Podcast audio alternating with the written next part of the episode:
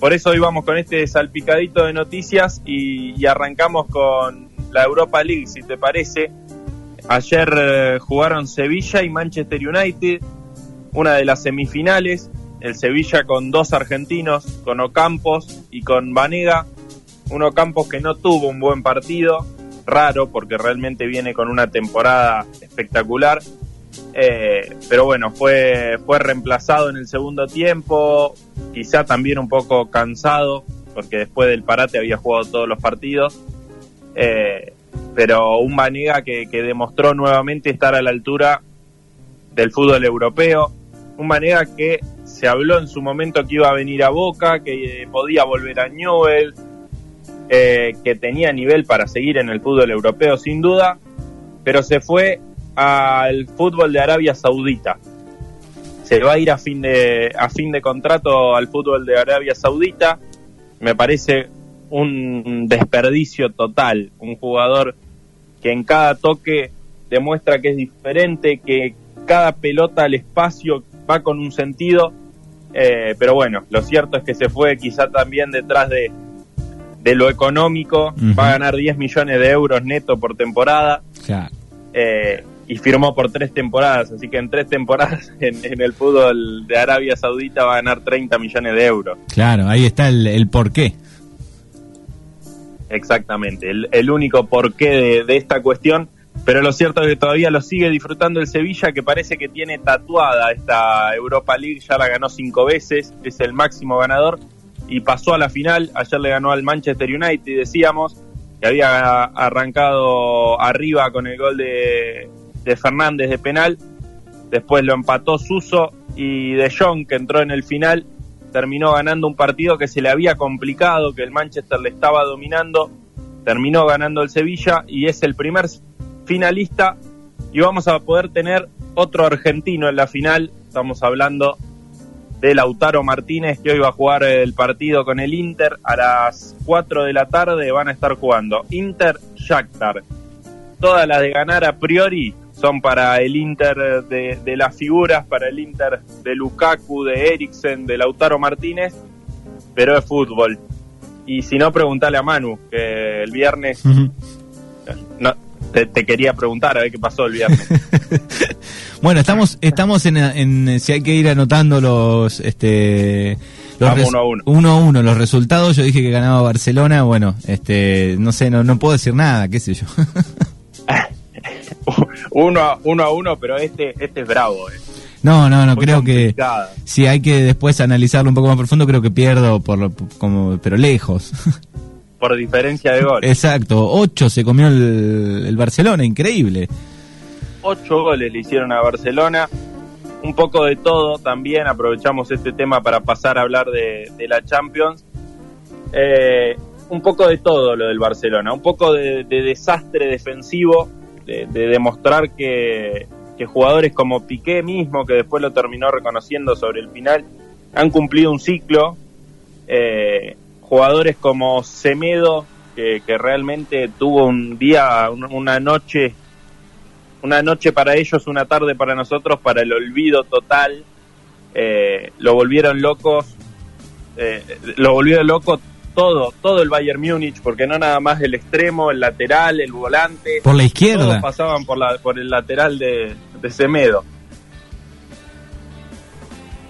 Después jugadores como Sergi Roberto, que demostró que no puede jugar en, en el Barcelona, que es un futbolista que, que es increíble que sea titular en, en un equipo de, de, tal nivel.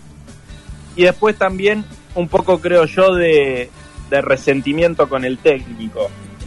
Eh, esa falta de, muestra de carácter, porque un equipo que pierde 8 a 2 y es un equipo que no está acostumbrado ni siquiera a perder, no demostró nunca una, una rebeldía, no demostró nunca decir, bueno, pegamos una patada, no sé, eh, algo de, rebeldía en, en, el medio de una catástrofe, que te estaban haciendo ocho goles, que lo estaban pasando por arriba, que Coutinho, que, es jugador que pertenece al Barcelona, entró los últimos dos minutos, hizo dos goles.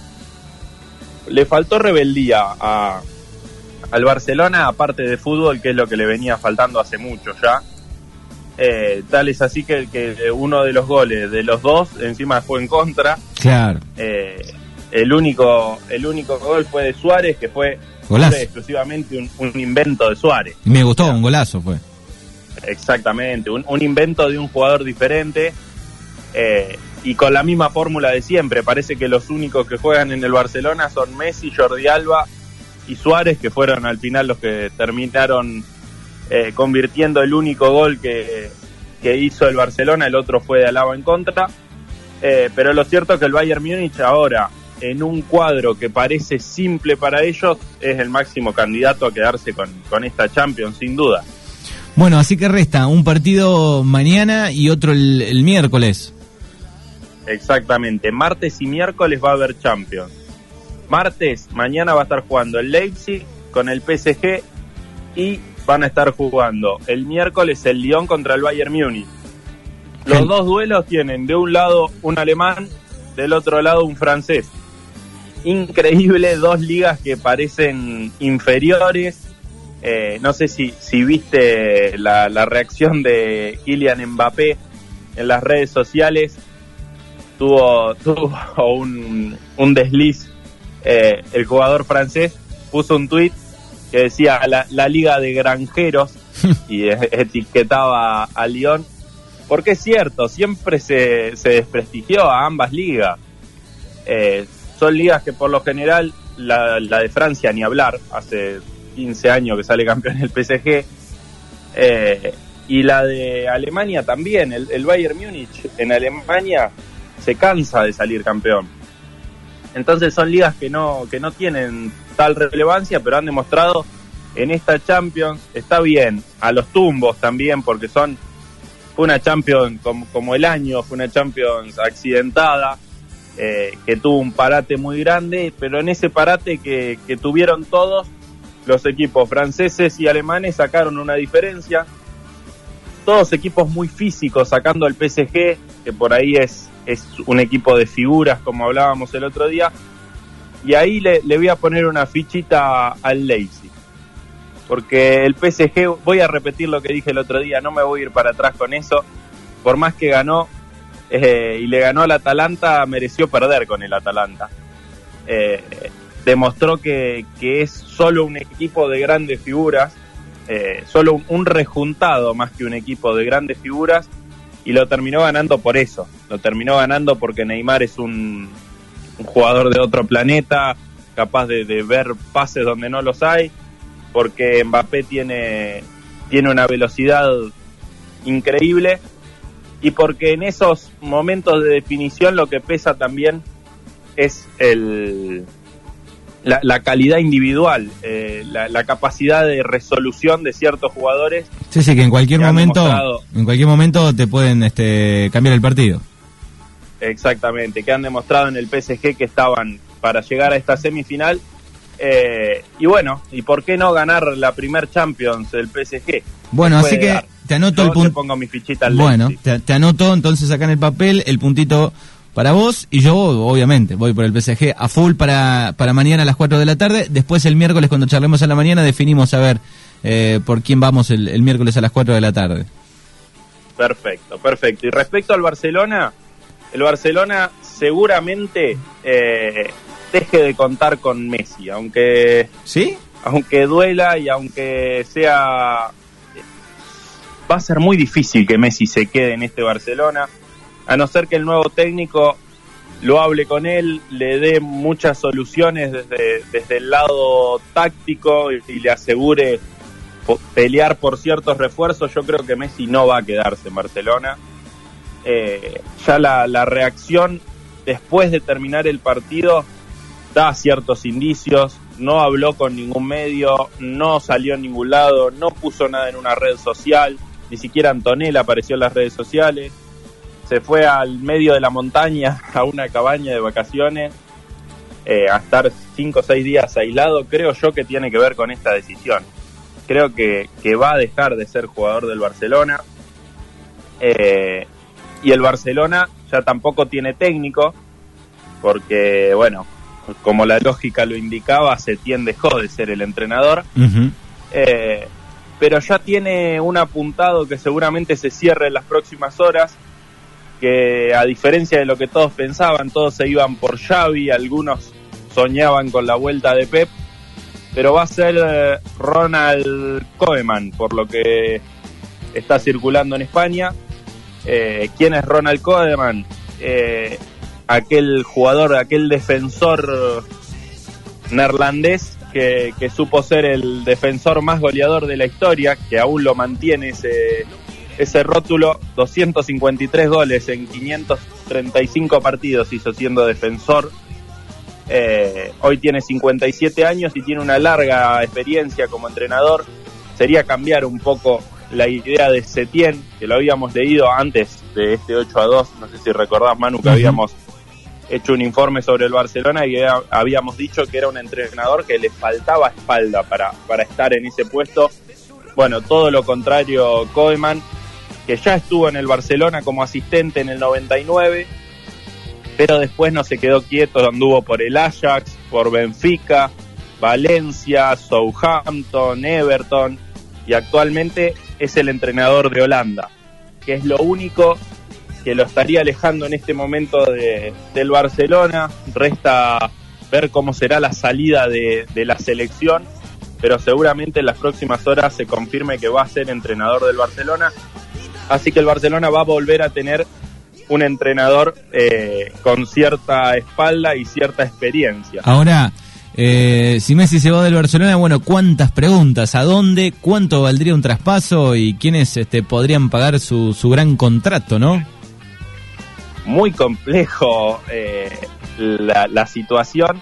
Eh, recordemos que tiene una cláusula cercana a los 400 millones. Pero es un jugador que se paga solo. Es un jugador que no solo por lo que hace dentro de la cancha, pero por las marcas que, que arrastra, por, por la publicidad, por la venta de camisetas, por, por todo es un jugador que se puede pagar los millones que quiera el Barcelona. Yo creo que, si el Barcelona dice, bueno, Messi se quiere ir, está a la venta, van a sobrar compradores. Mm, eh, ¿Quiénes podrían estar más cerca? El PSG, porque todo lo que salga a la venta y sea caro le gusta al PSG. eh, podría, podría ser uno de los compradores, aunque no creo que Messi se quiera ir a la, a la liga francesa. Otro de los compradores que sale es el Manchester City, por liga, que es una liga muy competitiva, por equipo, porque tiene un gran equipo y Messi podría tentarse por eso, porque está su gran amigo Sergio El Cunagüero y porque está Pep Guardiola. Creo que es el que tiene todas las fichas en caso de que Messi no quiera seguir en Barcelona, eh, es el, el Manchester City. Otro de los que se habló es el Liverpool, que tiene un equipazo que, que tuvo un tropezón en la Champions, que, terminó quedándose afuera con el Atlético del Cholo Simeone, pero que tiene un equipazo y tiene en Klopp un futuro y un presente eh, que fue construyendo paso a paso y creo que Messi podría sumarle muchísimo a ese equipo de, del Liverpool. Lo cierto es que Messi va a sumar donde esté. Eh, será cuestión de que él levante la mano y creo que es de los pocos jugadores en el mundo que puede decir yo quiero jugar en X lugar. Si Messi levanta la mano y dice me gustaría jugar en el Real Madrid, el Real Madrid lo va a ir a buscar. 8.3 eh. millones de euros en eh, brutos al mes entre junio de 2018 y junio de 2019. Eh, el 10 habría cobrado 112 millones de euros. 112 millones de euros. Qué locura hermosa, ¿no? No, no, no, es un eh, es algo complicado de abordar, pero no, pero como te decía, son jugadores que se pagan solos y que que con la venta de camisetas sola eh, cambian cambian un, un mercado. Bueno, con eso terminamos tema Barcelona, que está totalmente movilizado en estas horas. Seguramente, como decíamos, va a aparecer Koeman en las próximas horas a firmar. Eh, y esperemos que, se quede. Ya lo pidió hasta la alcaldesa, hasta Ada Colau, que es la alcaldesa de Barcelona, dijo que es un ícono inseparable de la ciudad y que, le encantaría que se quede, así que ya es hasta, hasta tema de Estado que se quede Me imagino cómo debe estar este el público. cómo debe estar Barcelona, exactamente, porque Messi en Barcelona es algo incomparable, no encontrás algo similar acá en, el fútbol argentino. Creo que se puede comparar con Bocini en Independiente o con, con Maradona en Nápoles, puede ser. Claro, pero, después no hay mucho para. Más fuerte que, no hay mucho, claro, no hay mucho para comparar. Eh, seguramente habrá algún grupo chico, creo yo, ¿no? De, que están este, en contra de, de, Messi desde hace rato, alguna parte del Barcelona también minúscula, pero digamos, la mayoría del hincha de Barcelona supongo yo que lo quiere hasta el final a Messi. Yo creo que, sí, que, cualquiera que más o menos entienda algo de fútbol y sea de, de Barcelona, entiende que el Barcelona tenía dos no, una Champions, perdón, tenía una Champions cuando llegó Messi y ahora tiene cinco, eh, que, era considerado un equipo muy lejano al Real Madrid y que hoy en día le pelea eh, ser el más grande de, España, si bien está lejos todavía, pero, pero le ha dado muchísimo eh, Messi al, al Barcelona y creo que todos lo quieren pero el problema más grande es que lo quieren todos menos Bartomeu y Bartomeu es el presidente. Claro. Ese es el problema más grande. Y bueno, para, para ir cerrando este salpicado de, lunes, vamos a meternos en el fútbol argentino. El fútbol argentino, ¿qué puede pasar? Tiene otra nueva discusión. ¿Qué eh, pasó ahora? Estaba, está todo cerrado. Tapia fue prudente, pero fue bastante optimista para que a final de septiembre vuelva al fútbol. La idea de AFA es esa. Final de septiembre vuelva a la, Superliga, a esta nueva liga profesional eh, que nuevamente cambia de nombre y cambia de formato. Ya estaba todo, todo diagramado, la idea era hacer seis grupos de cuatro, cuatro equipos por grupo, partido intersonal con el clásico, uno solo, y que sean eh, siete, siete partidos que tengan que jugar para clasificar los dos primeros de cada zona se jugaría y de vuelta en el grupo, más la fecha de clásicos. Una especie de Libertadores o, algo así era el, nuevo torneo. Eh, pero ¿qué pasó? Hay algunos que se oponen. ¿Quiénes se oponen? Los cinco grandes, acompañados de Central y Estudiantes. ¿Qué pasa con ellos? Dicen que no debe haber clásico, que no debe haber intersonal Boca no quiere jugar con River, River no quiere jugar con Boca y así sucesivamente. Ninguno de los grandes quiere que haya clásico intersonal. Eh, algo que a quien no le gusta, a la televisión, por supuesto.